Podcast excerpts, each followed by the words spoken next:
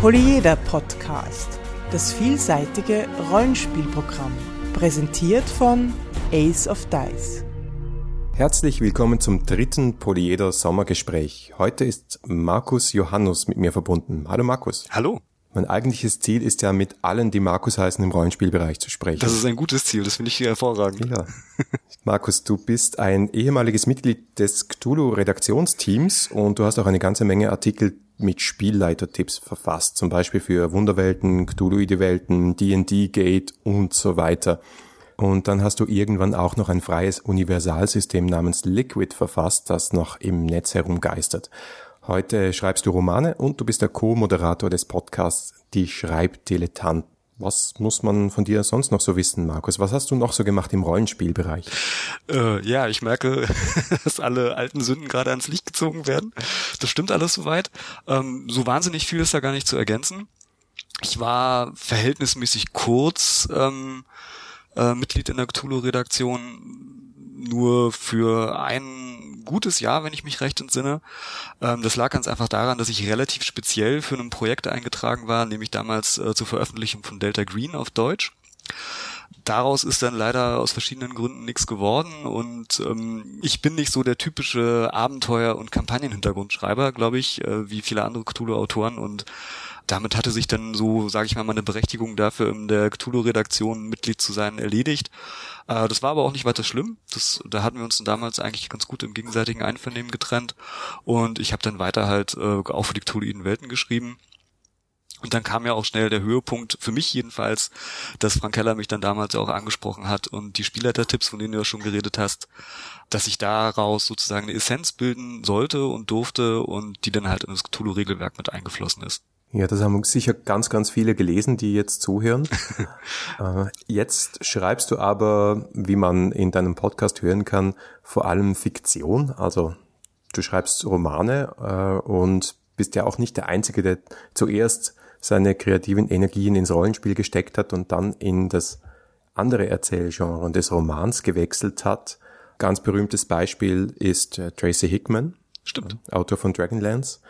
Äh, Gibt aber auch im deutschsprachigen Raum. André Wiesler oder andere haben mit Rollenspielromanen angefangen, wie Markus Heitz und haben dann nachher die ganz großen Bestseller geschrieben. Ich glaube, so einen Roman zu schreiben ist sicher ein Traum von vielen Rollenspielern. Ich muss gestehen, bei mir ist es vielleicht sogar so ein bisschen umgekehrt. Also ich habe ganz, ganz früh angefangen, Roman zu schreiben. da war ich noch Grundschüler, glaube ich. Da war schon meine Idee, da habe ich noch von Rollenspielen gar nichts gehört. Da war ich noch sehr unschuldig. Eigentlich waren Rollenspiele dann so eine Art, äh, ja, sage ich mal, Ersatzfunktion für mich. Also ich bin, glaube ich, ein ganz furchtbarer Storyteller beim, beim Rollenspiel. Äh, ich finde diese ganze Diskussion über äh, Storyteller und äh, Railroader beziehungsweise Story Railroader und ähm, Sandboxing immer unglaublich ermüdend, äh, weil ich eigentlich denke, dass hinter jeder guten Rollenspiel, hinter jedem guten Rollenspielabenteuer auch eine gute Geschichte steckt.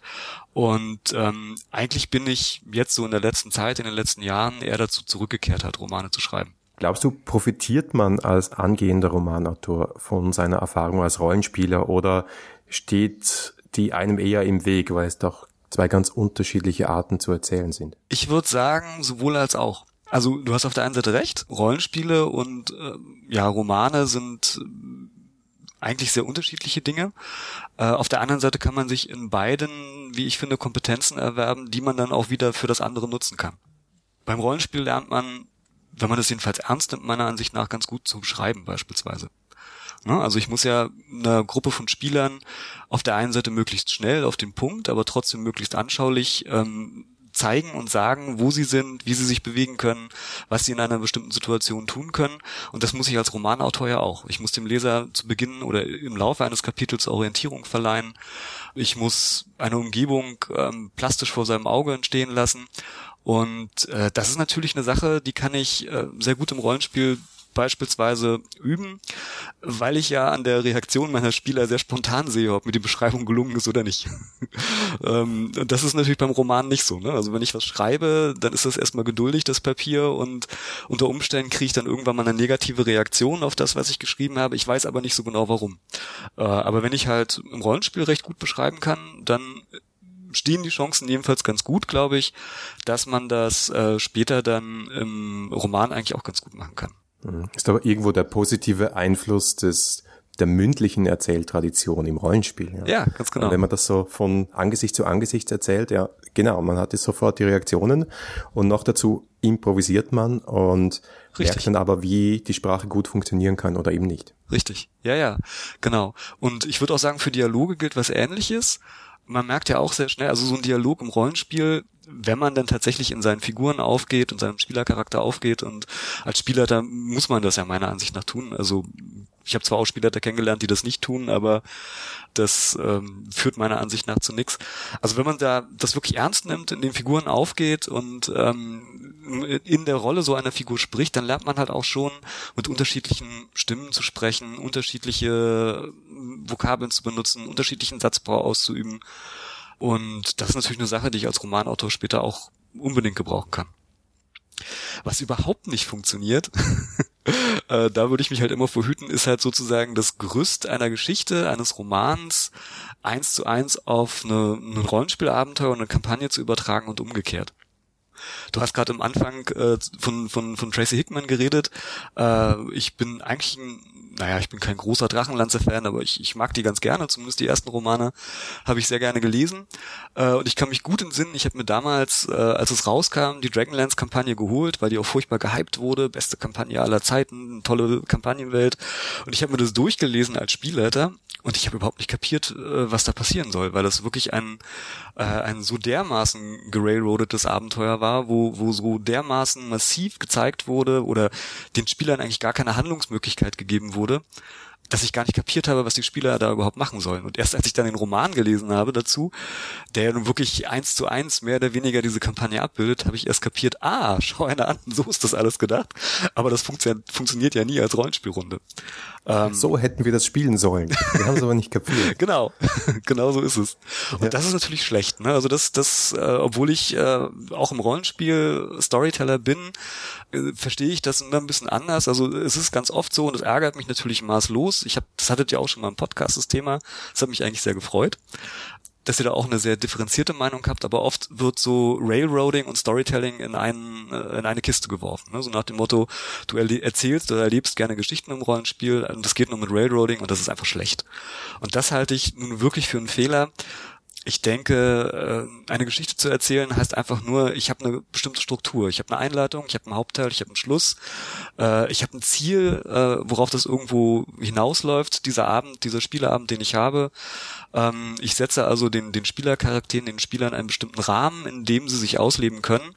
Aber da brauchen sie dann auch ihre Freiheiten. Da müssen sie dann auch entscheiden können, was sie tun wollen, was sie lassen wollen. Da muss man wie du auch schon an anderer Stelle gerade gesagt hast, ähm, improvisieren, um auch Spannung aufzubauen. Und das ist was vollkommen anderes als im Roman, würde ich sagen. Ja, da ist nicht so viel Platz für die Improvisation.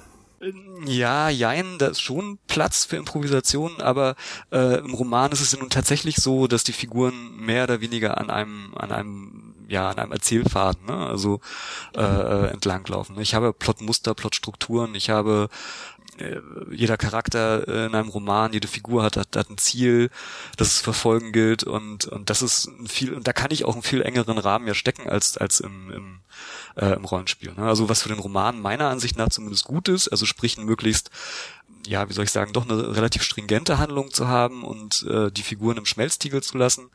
Das ist im Rollenspiel unter Umständen nicht immer gut kann auch gut sein, aber nur in einem sehr, sehr kleinen Rahmen.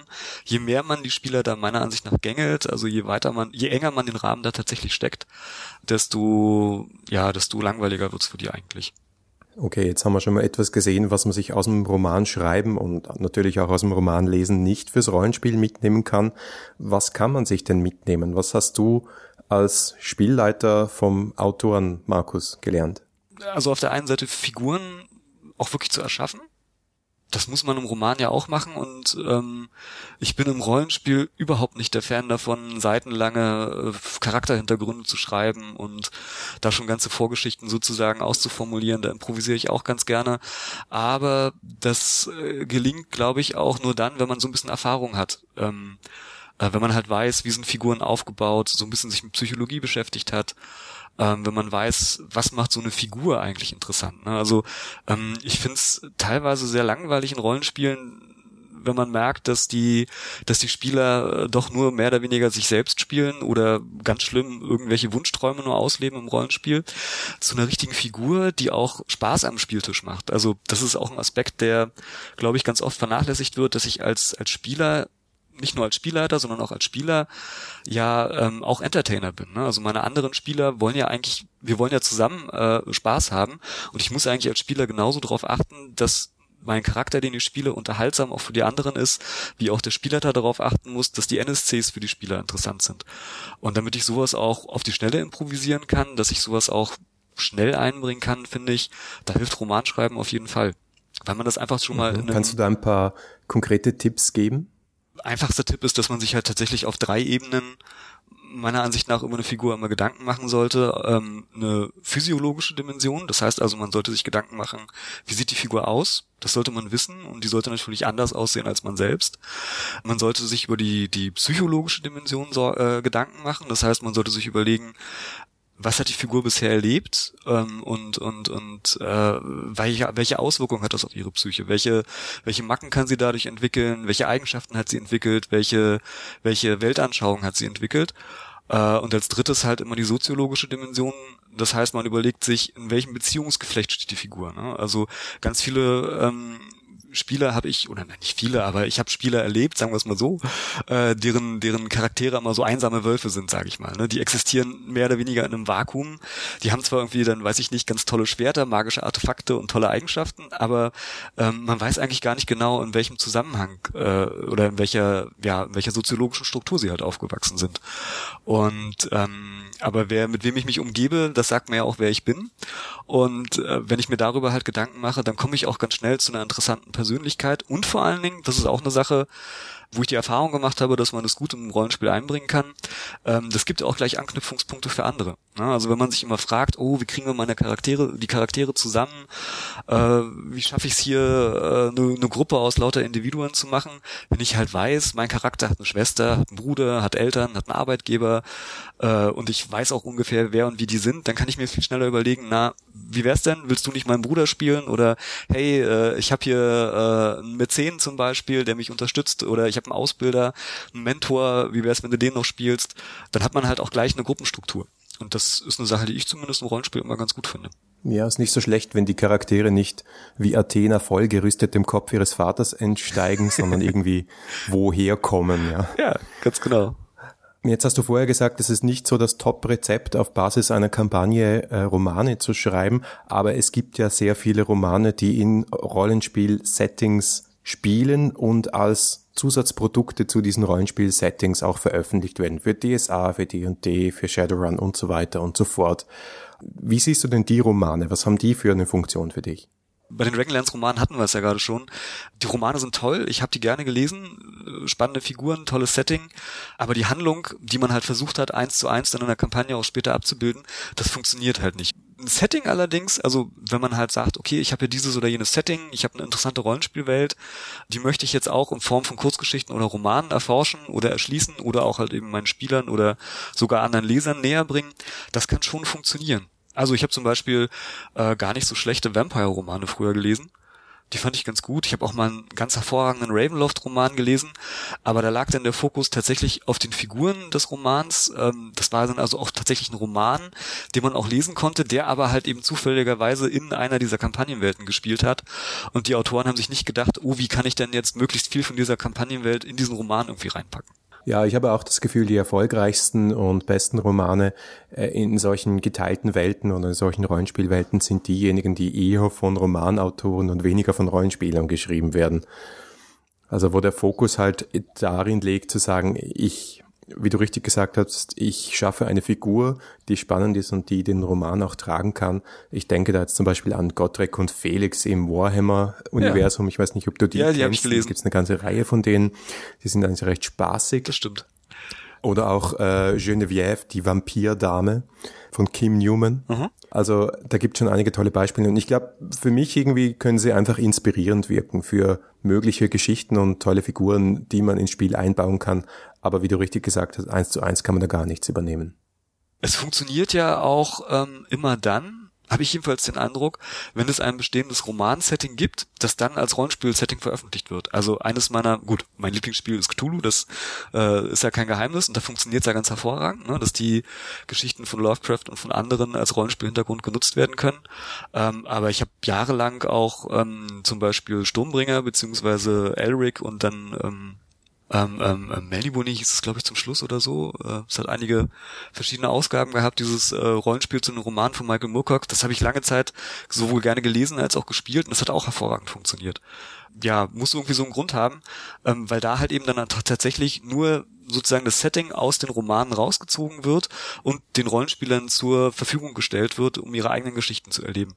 Ähm, und das kann natürlich dann, wie gesagt, ganz gut funktionieren. Ja, ich glaube, das ist das wirkliche Geheimnis, wenn man äh, sich an Romanwelten orientiert oder auch an überhaupt an fiktionalen Welten und da ein Setting daraus bauen will fürs Rollenspiel, dann muss man sie zuerst auseinandernehmen und dann wieder zusammenbauen. Richtig. Also man kann nicht sagen, gut, wir spielen jetzt diese Geschichte in diesem Buch, sondern man muss sagen, was sind hier die stilbildenden Elemente, äh, welche, welche Monster brauche ich, welche Städte brauche ich, wie funktioniert die Gesellschaft in diesem Buch und was sind spannende Situationen, aus denen sich neue Geschichten ergeben können.